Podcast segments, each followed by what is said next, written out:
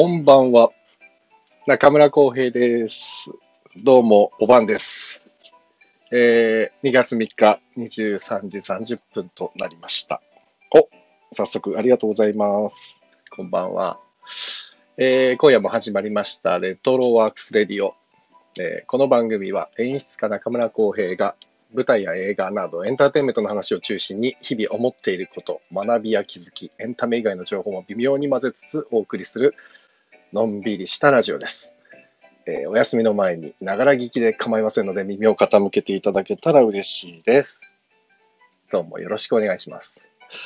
あの、このスタンド FM っていうのはですね、ブラウザーでも視聴できるんですけど、あの、僕がツイッターとかで始まりますよとか今日やりますとかっていうののリンクをしてもらうと、そのままあのブラウザーでも聞けるんですけど、あの、アプリ入れていただくと、聞きながらコメント書いたり、レターっていう匿名のお便りを送ることができたりもしますので、ぜひアプリを入れてですね、あの、コメントやレターなど書いていただけたら嬉しいです。お気軽にコメントなどお寄せください。あ、スノーマンさんこんばんは。ありがとうございます。さて、2月3日。昨日もね、ちょっとお話しましたけど、本当は節分だった、そんな今日。今年は昨日でしたね。2月3日といえば、えっ、と、土屋太鳳ちゃんの誕生日です。ね、土屋太鳳さんは今日誕生日ですよ。あと、橋本環奈さんも今日誕生日ですって、すごいっすね。土屋太鳳さんと橋本環奈さんが同じ誕生日って、これなかなかすごいっすね。びっくり。ね、あとはね、吉田羊さんも。すごいな名女優ばっかりじゃないですか。あとはね、えっと、ピチカート5の小西さんもですね、小西康晴さんも。ピチカート5なんてめっちゃ懐かしいですよね。世代、世代の方いるのかな？わかんないけど。あとはバレーボールの河合俊一さんね。クリームシチューの有田哲平さん。キリン、キリンですの川島明さん。皆さんお誕生日ですよ。おめでとうございます。ああと、あれです。今年の元日にお亡くなりになった俳優の福本清三さんも2月3日生まれだそうで、77歳でお亡くなりになったと。あの、日本一切られてる俳優ですね。えー時代劇で。すごかったですね。本当に。また名優が一人いなくなりました。あとは、あの、僕の近しい人で言うと、とまあ近しいというか、女優さんやってます。高橋沙羅さんも今日お誕生日です。おめでとうございます。あとは、乃木坂46の弓木奈緒さんも今日誕生日だと思います。ご活躍で嬉しい限りですね。皆さん、おめでとうございます。つうことで、いやー、でも、タオちゃんと橋本環奈さんが同じお誕生日っつね、高皿も、これはすごい、なかなか女優さんがすごい、すごいと、あれだな、誕生日の日だな。面白いな。すごいですね。単純に。ということで、今日は女優さんのお話をしつつなんですけど、あの、この、あれ、なんつうんでしたっけ？この壁紙じゃないですけど、これにも書いてるんですけど、今日はドラマを語ろうと思います。で、昨日は、あの、映画監督の松岡弘さんが一緒に喋ってくれて、で、えー今日は一人でやります。うん、別に、あの、誰かおしゃべりしたかったら言ってください。一緒に喋りましょう。ということで、今日はとりあえず一人で喋ります。どうすか？皆さん。今回のクールのドラマ。あ、そうだ。レターいただいたんですよ。レターを。なんつうか。なんかね、そうそう。あのこの僕のあの壁紙の朝ドラ見てるってやつ、これまさかおちょやんっていうレターが来ました。ご名答です。まさかおちょやんです、これ。あの、杉咲花ちゃんをイメージして作ってみました。どうですか？気持ち悪いでしょ？我ながらうまく書けたなと思っています。自分で書いてるんですけど。ね。楽しいですね。こういうことを。暇人かよっていうね。まあ、暇人なんですね。多分ね。こういうことやって一人でムフムフしてるんです。気持ち悪いですね。まあいいですよ。ね。で、そう、レターをいただいたんですけど、えっ、と、今回のクールは面白いのが多い気がする。工藤館は時代と世代の興味を合わせるのがうまい。これあれですよね。俺の家の話？ですよね。きっとね。の話ですよね。皆さん、どん、見てます？連ドラ。最近。最近っていうか、ここ、ワンコンクールのやつ。すごくね、確かにね、面白いのが多い気がして、僕も。と言いつつ、やっぱりなんかほら、全部見るのは無理じゃないですか。無理っていうか、なかなかそこまで、ね、ゆったりと毎日毎日ドラマ見てる生活って憧れるけど、そんなわけにもなかなかいかなくて。だからやっぱり絞ってやるしかない、ね、見るしかなくて。で、基本的に僕はね、見たいと思ってるやつはもうその見るんですけど、あとね、後でまとめてみたいっていうのもあって、そういうのはもう全部まとめて取っといて、一気見したりするんですよ。あの、前回のクールだと、共演 NG とかそうでしたね。あれはもう、中井貴一さん、僕すごく好きなんで、見たくて。で、一回全部まとめて、もう見るのを我慢して、一気にまとめてみましたね。面白かったですね、共演 NG も。なんか、秋元康さんっぽいっていうか、企画が秋元さんですもんね。なんか、ちょっとこう、なんかひねってんなと思って。うん。やっぱり作詞ですね、秋元さんは。まんまと僕はもうその作に溺れましたね。綺麗に。うん。ねやっぱでも、そう、工藤館の話も出ましたけど、コンクールは確かに僕面白いの多いなと思ってて、ちなみに僕が今、リアルタイムでっていうか、ちゃんとその時間に合わせて見てるのが、えー、っと、どれだっけなえー、っとですね。あ、まあ、俺の家の話は見てますね。あ、荒沢東さん、こんばんは。朝ドラ見てますね。朝ドラの話もしましょうね。後でね。ちょっとね。あ、渡辺さんもこんばんは。ありがとうございます。えっとね、僕が今、リアルタイムで見てるドラマの話。あ、そうか、コメント書いとこう。今日はドラマの話です。ドラマの話です。これね、書いといた方がね、後で何のことかついてきやすいですよね。よし。OK。で、えー、俺の家の話、あとは、君と世界が終わる日に、日テレと Hulu が作ってるあの、なんかゾンビのやつですよね。これ昨日、松岡さんと話してる時にちょっと話したんですけど、もうね、全然僕には合わない、合わない、合わないんですけど、もう見始めちゃったから、もうとりあえず最後まで見ようと思って、あの、キャストの皆さんもスタッフさんももちろんとんでもなく大変な思いをしながら作ってるんだと思うんで、ねえ、見な、見な、もうちょっとね、見なきゃっていう、なんか駆られてますもん。見なきゃいけないっていう。君と世界が終わる日には、うーっと思いながらも多分最後まで見ると思います。あとは天国と地獄最高な二人ですね。綾瀬さんと、えー、高橋一生さんのやつも見てますね。あとは、えー、あ、でもそんなもんかな。あ、あとあれだ。オーマイボス。恋は別冊で。僕これ、こういうね、なんか恋愛ものっていうのは、もうさすがに30過ぎたあたりからほぼ見なくなっちゃったんですけど、オーマイボスは、あのー、久保田さゆさんが出てるんで、見てますね。久保田さゆさんだって。久保田さゆが出てるので、見てますね。しばらくね、小学校ぐらいからのお付き合いなので、僕が小学校じゃないですよ。彼女が小学生ぐらいの時からのお付き合いなので。えー、でもうね、オーマイボスに関してはですね、まあ、もちろん左右を見たくて見てるんですけど、もう上白石萌音さんがまあ可愛くて、もうびっくり。何なんですかね、あの雰囲気というか、あの、ふわっとした感じっていうかね。あの、すごくいいなと思って。うん。なんで、で、オーマイボスは、何でしたっけ？プラザを着た悪魔みたいな、なんか、ちょっとこのファッション雑誌の編集部の話だから、プラダを着た悪魔みたいなね、ちょっと強い七尾、えっと、七尾さんがやってる上司が、すげえ怖い上司がいてとかっていうのが、なかなかこの、なんていうのかな。えっ、ー、と、昔すごい流行ってた、何？ちょっと、のろまな女子が強く成長していくみたいな、本当にわかりやすいドラマですね、オーマイボス。でも、それがなんか意外と今となっては心地よかったりするんですけど、これはだからちゃんと見てます。で、ちょっと話戻すと、天国と地獄最高な二人も、これはもう、綾瀬さんと高橋一生さんが凄まじいですね。あ、これもね、レターをいただいてて、高橋一生さんも綾瀬はるかさんも本当役者さんってすごいなって感じましたって、本当にそう思いますよね。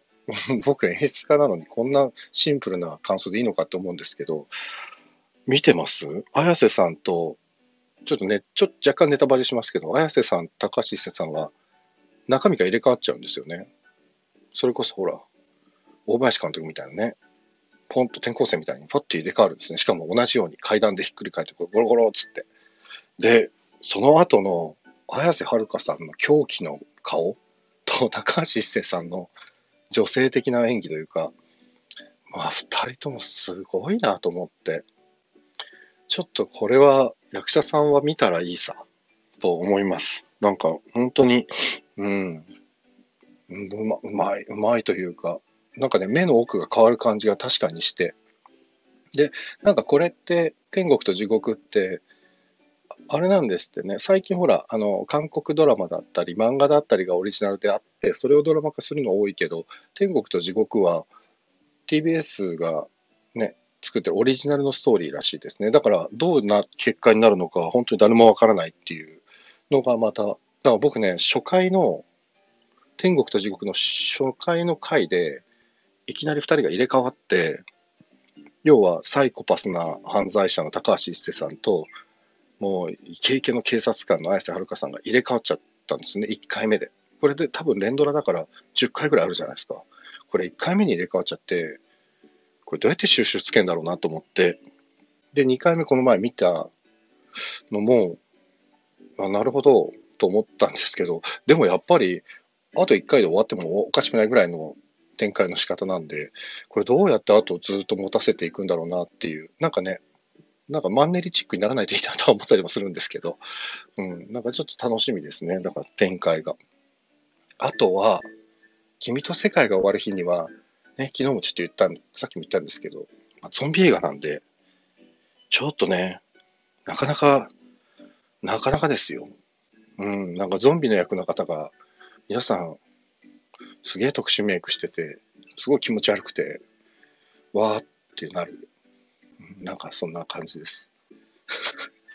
ただ、竹内涼真さんって僕、すごくいい俳優さんだなと思ってるんで、なんか、竹内さんが出てたやつ何でしたっけ？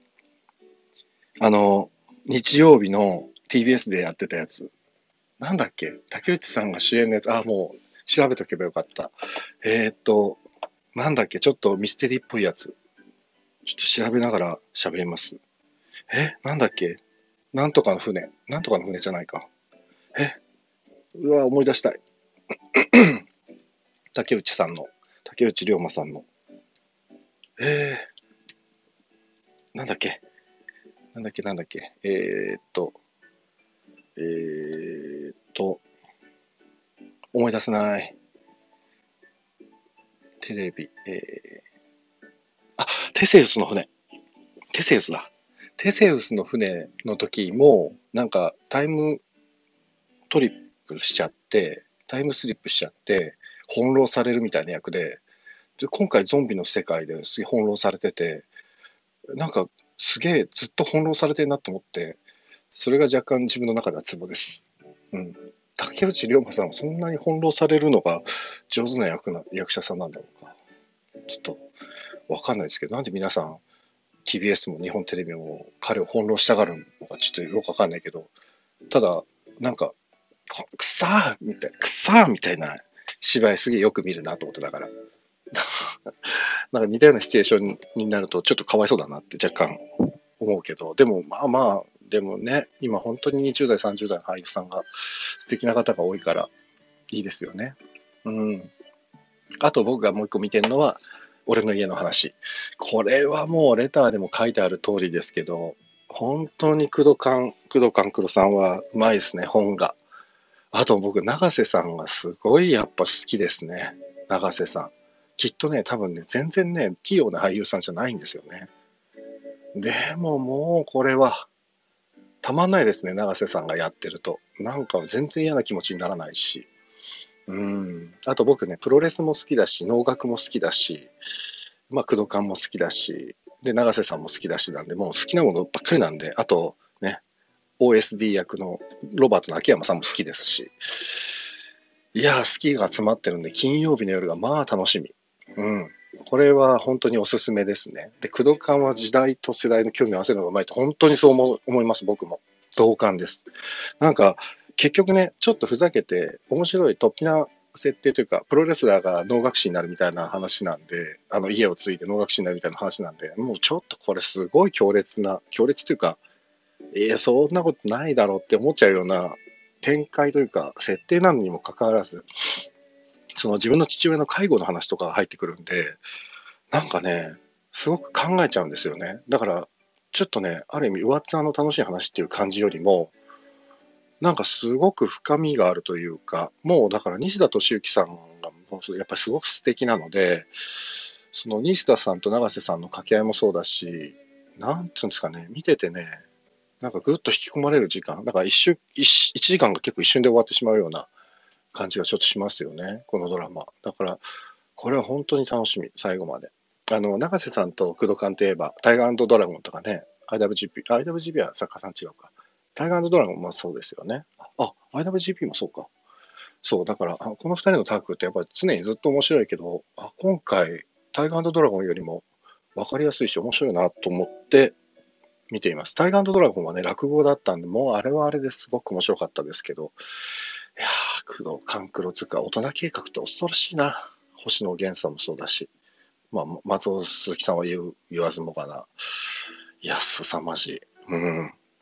あとはですね、レターで書いていただいているのが、土曜日の23時半、書けないが生々しくて面白いし、キャラクターが濃い。あ、大好きな監督とプロデューサーがいるので見てますって。えー、書けないはね、そう、僕はね、共演 NG と一緒でですね、全部取ってあるんです。で一気にまとめようと、まとめてみようと思って。もう生田斗真さんも素晴らしいじゃないですか。僕、ね、生田斗真さんの、あのー日テレでやってたドラマ、ほんと最近全く記憶が定かでなくて出てこないんですけど、あの、俺の話は長い。俺の話は長いの生田さんが最高でしたね。あれも素晴らしかったですね。で今回もね、福田康さんですよね。これ確か脚本が。書けないわ。これもちょっと後でまとめてみようと思ってるんで、すごい楽しみですね。あともう一個レターで書いていただいたのは朝顔。観察医朝顔。これはもう、これもそうです。これもね、ずっと撮ってあって、後でまとめ見よう、しようと思ってて、朝顔は第一シリーズからもう本当にす素晴らしいです。僕素晴らしいしか言ってないですけど、やっぱいいですね。面白い作品やっぱ何度見ても面白いし、いや、上野樹里さんももう、もういいですね。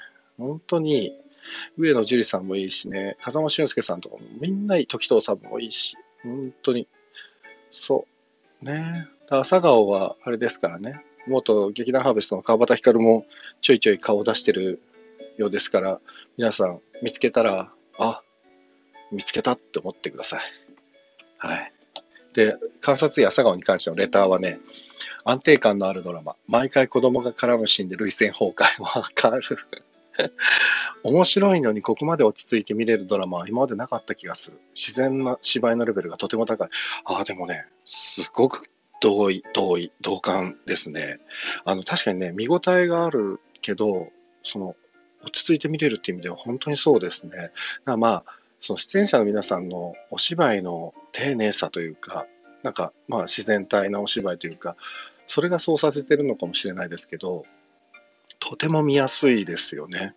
本当に。だからこの第2シリーズも今撮ってあって見ていこうかなと思ってるんですけど、いやー、いいドラマ多いな。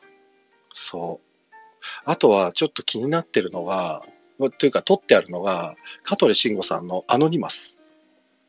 テレ東でやってる月曜夜10時のやつですね。これも撮ってあって、見てないんですけど、これも面白そうですね。アノニマスって。なんか誹謗中傷 SNS の誹謗中傷に対応するためのなんか警察の話みたいで、これもなんかね、一気に見た方が良さそうだなと思って撮ってあるんですけど、あとはなんだろうな、気になるのあります？皆さん。あ、うちの娘は彼氏ができないって、これ、菅野さんのやつか。菅野美穂さんのやつ。これ僕ね、北川恵理子さんだから見ようかどうかなと思って迷ってて見逃してますね。見逃しちゃった。これは、この、これもですね、元ハーベストの松本ゆめがちょろっと出てるみたいですから、これ見つけたら、あ、松本だって思ってください。あと、これも取ってあります。虹色カルテ。虹色カルテも取ってあるんです。高畑充希さんと、ね。北村匠海さんのやつ。もう、これもすごい楽しみなんだけど、まだ見れてない。そうなんですよ。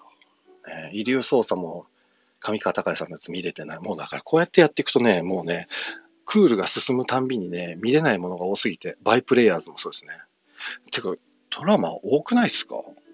前はね、月9とか火火火曜の10時とかって、なんかメインのやつがパパパって枠決まってたのに、深夜ドラマが増えたから、ね、なんか見るの超大変ですね。すげえ、すげえな。なおちゃんは小学3年生とか、全員大人が子供の役やってるらしいですね。ね。これ、ちょっと気になるけど、見てはいないですね。竹原ピストルさんが出てるっていう噂を聞いて、これ見見たいなと思ってるんですけど、これも撮ってあるんだけど、まだ見てない。で、子供の役を大人がやるって言ったら、舞台でね、あの、去年、あ、去年じゃないか、もう一昨年になるのか、宇津ヶ森団地の、なんだっけ、宇津ヶ森団地の、もうね、本当に、あ、眠れない子の子たちっていう舞台があって、これも本当に藤原竜也さんと、えっ、と、鈴木亮平さんの舞台が、で、脚本が、脚本演出が蓬莱竜太さんですね、モダンスイマーズの。これも本当泣けちゃって、俺舞台見に行って、久しぶりにもうぐっと来てしまって、しかも子供役やってるんですよ、みんな。ガキ大将とか。だけどなんかそのね、子供のなりのこの親との何かとかで苦しんでるのを絶対ガキ大将は見せないようにするんだけど、親はそんなの関係なく、周りのね、自分よりちょっと弱い者いじめをしちゃってるんですけど、その、いじめられっ子たちの前でいじめっ子を怒鳴りつけるんですよね、親が。それでそのいじめっ子はね、親の前だとごめんなさい、ごめんなさいって泣くんですよ。それ見たときにね、わあ、なんか、ああ、そうね、子供なりに苦しんでるし、そうだよな、なんか自分を守りたいとかっていうのもあるんだろうなとかって見てたら、あ、なんだ、大人が子供の役やってても全然俺見れるんだと思って、最初はね、子供役を大人がやるっていうので、それでちょっとおかしく見えちゃうんじゃないと思ってたんですけど、見に行ったらもう全然そんなことなくて、だからきっとこのね、なおちゃんは小学3年生もそうなんじゃないかなと思って、すごい気になってるんですよね。まあ、これ民放のドラマの、あ、そうそう、もう一個だけ。藤原竜也さんの青のスクールポリス SP ってやつ、どなたか見てますかね？俺一回だけこの前見たんですよ。そしたらさ、ねえ、すんげえ話でしたね。本当にね、警察官みたいな人が学校内でね、生徒をボコボコにするんですよ。なんかこれすげえ、すげえ話だなと思って。まあでもなんかきっとちゃんとずっと見てれば、この今の社会とか、そういうものに対する何かがあるんでしょうね。きっとね。本当に見てないから、ちょっと、なんか適当なことは言えないんですけど。ただまあ、うん、連続ドラマはこうやって見てると、ね、本当にいろんな、まあ、たくさんの、ね、作家さんが、本当に知恵を出し合って、どれだけ楽しませるかっていうのは、やっぱりみんな第、ね、10話ぐらいにまとめて作っていくっていうのは、これはすごい労力だし、いやー、すさまじいな。で、なんか今ね、最近は昔に比べるとだいぶ撮影もね、予算削減で短くなってて、どんどんどんどん取って出しみたいな状態になってるっぽいんでね。まあでも逆にそういう意味では俳優さんのレベルは上がるかもしれないですね。あの、すぐお芝居を求められたものに対応しなきゃいけないから。うん、だから、もしかしたら俳優のレベルが上がっていくのかなとか思いながら見てはいるんですけど、うん。だからね、まあもともとハーベストにいた子たちが最近いろいろとドラマにも出始めて、みんなにもちょっとね、ずつどんどんどんどんこう伸びていってもらえたら嬉しいなと思いながら見てるんですけど、さて、で、おちょやんですよ。おちょやん、ね、朝東北さん。おちょやん、いいですよね。もうね、感想がいいですよねしか出てこない時点でね、本当に、本当にダメなんですけど、朝ドラって素晴らしいですよね。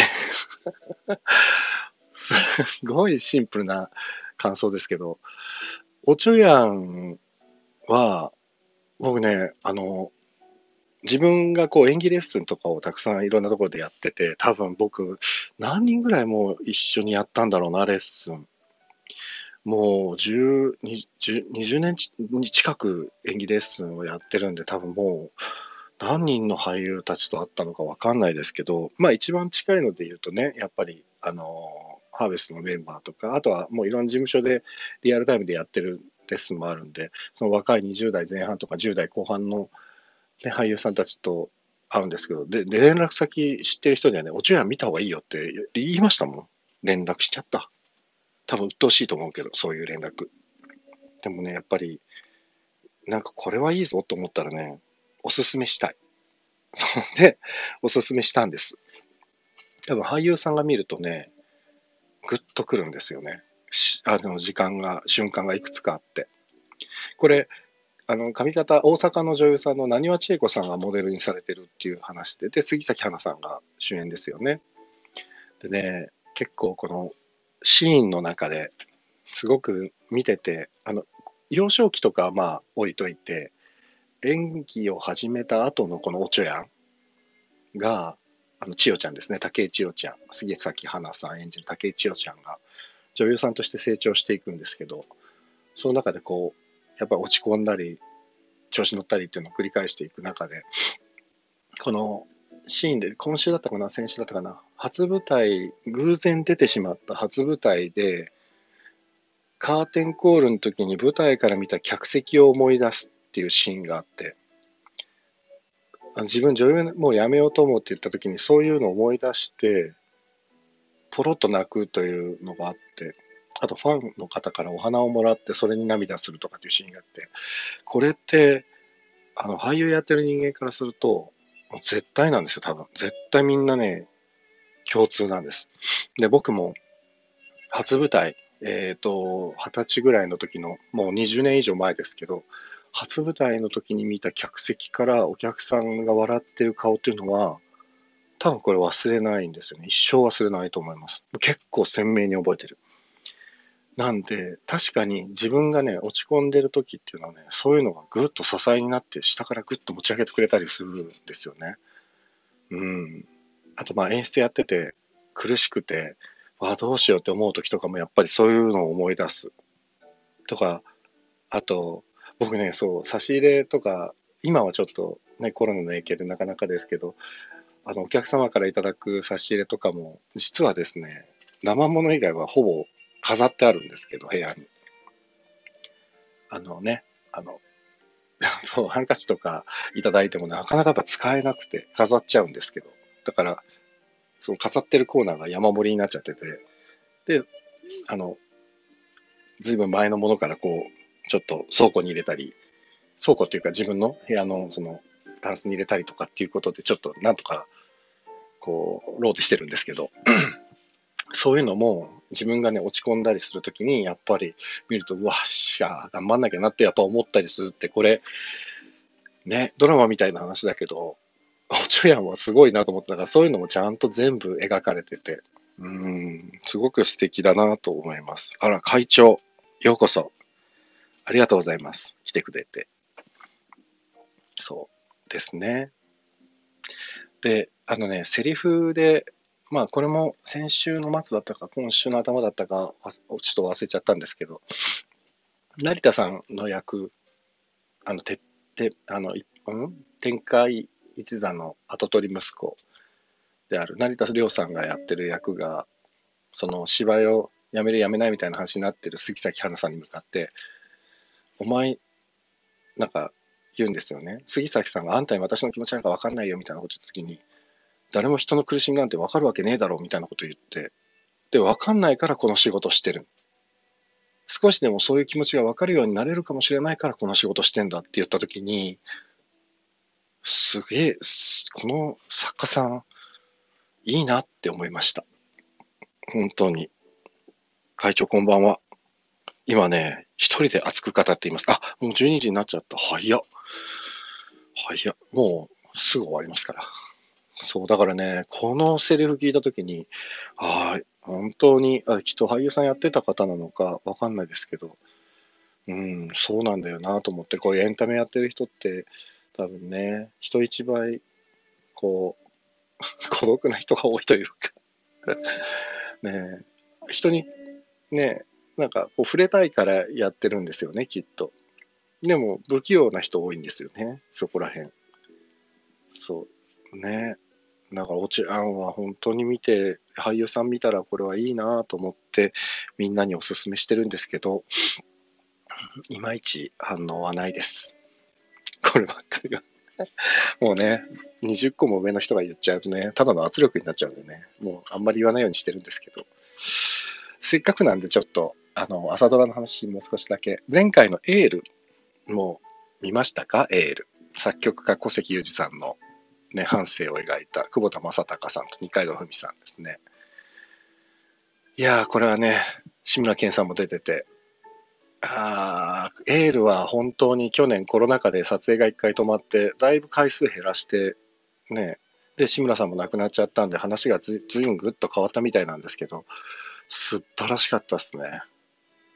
エール。あのー、最後の最終回が、エールコンサートっていう斬新な最終回でしたけど、まあそれもね、小関裕二さんっていう映画は君に輝くとか長崎の鐘をか作ったね、あの作曲家の方だったから、まあそれはそれで素晴らしかったし、紅白歌合戦もね、エールのコーナーみたいなのもあったりして、うーん、やっぱりなんだろうな、考えちゃうんだよね、その、あ頑張ろうとか、そう、杉咲花さんとか見てて思うんですけど、全然嫌な気持ちにならないんですよね。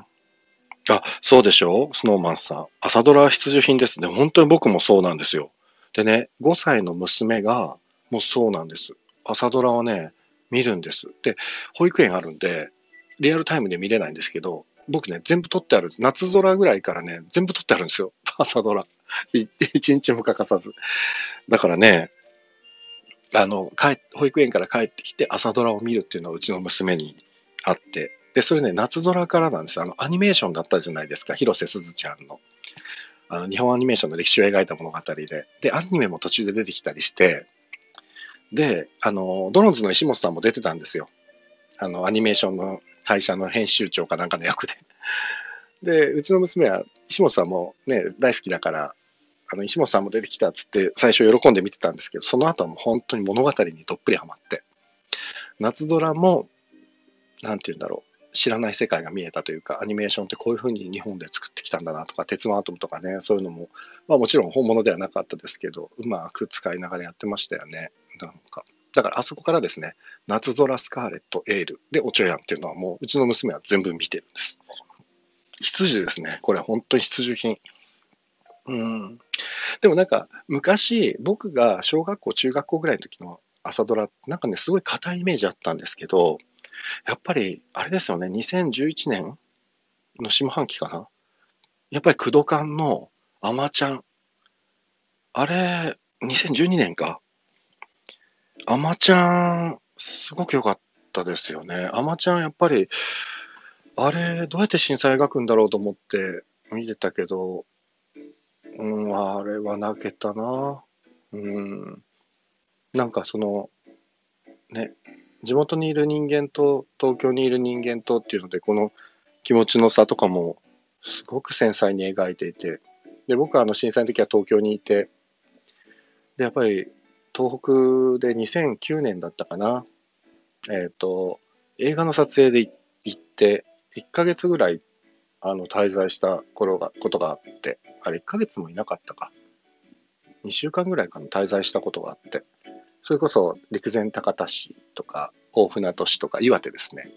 あそこら辺一帯でたくさん撮影をして、で、震災の時にそこの撮影した場所が、あの、津波で流されている映像がバーッと出てきて、もう現実ではないような感覚に陥って、で、その時に撮影に協力してくださった方も何人も亡くなって、っていうのがあったんでね、あの、アマチュア見た時は本当にね、苦しかったですね。面白かったけど苦しかったですね。だからドラマってやっぱり、ね、そういう自分の心で共鳴した時の、まあドラマだけじゃないですけど、映画も舞台もそうですけど、共鳴した時っていうのはやっぱりすごい破壊力ですよね。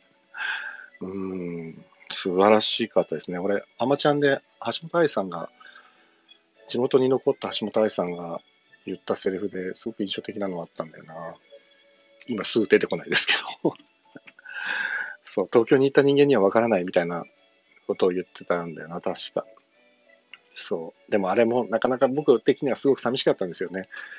もちろん東北に行った友達とかは、なんとか家族を引き連れて山の上に車で駆け上がって助かったとかっていうのもあって、で、ああ、よかったなとか、まあそれも1週間後でしたけどね、連絡取れたのは。だからそういうのもあって、でも、その彼のことはすごく心配だったんだけど、東京は東京で毎日のように震度5とかの余震が繰り返されてて、ああ、でも10日もっと大きい余震があったんだなとかって思いながらも、あるんだろうなと思いながらも、まあ、東京は東京でね、もう計画停電だったりなんとかだって不安の中にあったじゃないですか。だから、まあ、今のコロナもそうですけど、こう、なんか世の中がぐんと沈み込んでる時間っていうのが、すごく長かったから、あの時っていうのはやっぱり思い出すだけでもちょっとね、気持ちが、あれがなかったら自分の人生またちょっと違っただろうなって、多分何人の人も思ってるだろうけど、だから、アマちゃんなんていうのは、そういう、なんか、みんながちょっと抱えた不安だったり、希望だったりっていうのをうまく工藤さんは、工藤感は出してて、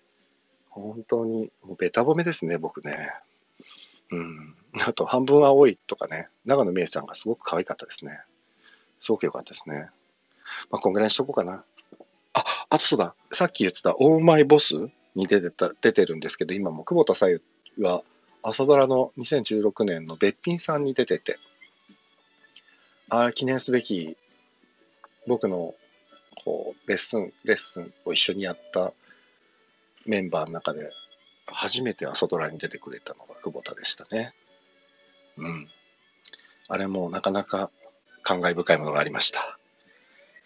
さて、そんな感じで ただただ一人でだるったらドラマの感想を素晴らしいって言い続けるっていうね、時間でしたけど。いやー、ドラマって本当にいいもんですね。うん。本当に。なんか、ああ、あれですね。今度は今やってるやつじゃなくても、昔のドラマとか、ね、ちょっと振り返りつつ、あれ良かったよね、みたいな話ができたらいいな。ちなみに僕すごい好きなドラマが一本あって。今度話そうかな。いや、でも、あ、そう。僕ほら、三谷さんが好きなんですけど、あ、三谷さん好きで始まってるところがあるんですけど、この演劇人生が。昔ね、三谷さんのドラマ、古畑任三郎とかね、まあそういうのはあれですけど、古畑任三郎はすごい面白かったですけど、それよりもやっぱ、合言葉は勇気とかね、これマニアックなんであんまりもう知ってる方いないかもしれないけど、合言葉は勇気とか、あと、今夜宇宙の片隅でとかね、すごくいいドラマ多かったんですよ。多かったんですよってなんか昔昔話みたいにしちゃったけど。そう。でも多分、合言葉は勇気も、今夜宇宙の片隅でも VHS にはなってるけど、多分 DVD にはなってないんじゃないかな。そう。今夜宇宙の片隅でっていうのはすごく好きですね。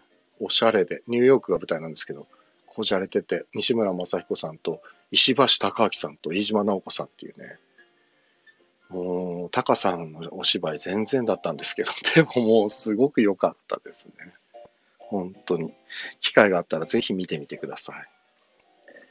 はい。ということで、今日は木曜日から、あ、木曜日になりましたね。なんかだんだん11時半からスタートするのが日課になってきたんで、ね、ただ、木曜日の11時半はな、アメトークとぶつかるからな、ちょっと厳しいところあるな。ね。まあ、あいね、ちょっと相手があれなんですけど、まあ、明日は、えっ、ー、と、そうだ、たまには予告しよう。明日は、あ、誰か出てくれるっつったかな。なんかね、意外とね、出てもいいよっていう、買ってる方が多くて、なんか意外とみんな面白いことやってんじゃんってやっぱ言ってきてくれるんで、もしかしたら誰か出てくださるかもしれないです。で、出てくれなくても、明日はちょっと、なんかね、あれしたいなと思って。えっ、ー、と、全然エンタメとはちょっと少しずれちゃうんですけど、僕ね、今、結構夕飯を毎日作ってるんですよ。あの、コロナ禍でですね、あの、在宅が多くて、家でパソコンに向かって仕事してることがすごい多いので、で家族は会社勤めですので、残業なんですよね、仕事柄。なので、基本的に娘と家族、妻の分を僕がずっと毎日のように今ご飯を作っている日々なんですけども、朝起きるじゃないですか、毎朝。起きたらね、もうね、夕飯の献立のことばっかり考えちゃうんです。もう何作っていいか分かんなくて。だから、えっ、ー、と、皆さんに聞きたい。僕は何を作ればいいんだろうかっていう、そういう根本的なね、ちょっと、献立の話を聞きたい。皆さんに。本当にこれ切実です、僕。あのもう同じもんばっかり作ってきてね、だんだん娘がね、またこれって言い始めてる。あと冬だからと思って、鍋ばっかりさ、もう鍋は嫌だと言われ、どうすりゃいいんだよっていうね、これも本当に大変です。皆さんどんなお食事しなんかね、これがいいよとかじゃなくていいんです。今日何食べたって教えてもらえたら、あ、それいいなと思ったらそれやりたい。くらいの 感じなんで、なんか、これいい、こういう献立あるよ、みたいなのちょっと、ちょいちょいちょいっと教えてもらえたらいいなと思って、明日は、えー、食事の話をしませんか？アメトーク、強敵アメトークには全くかなわないネタなんで、明日ね、誰もいなかったら誰もいなかったら一人で悶々とやりますので、あの、気楽に出入り自由ですから、もしいいメニューとか献立があったら、あとレシピとかあったら、あれしてください。レター送ってくれたりしたら大変助かります。ということで、今日はこんなとこで。なんか一人で喋ってるより、やっぱりゲストがいた方が、わしゃわしゃするな。でも一人で喋っててもこんなに40分とかになっちゃうんだな。ダメだな。ちょっともうちょっと、すっきり終わらせますね。ここからちょっと勉強します。短く言いたいことを収める技術を手に入れたい。というわけで、えー、っと、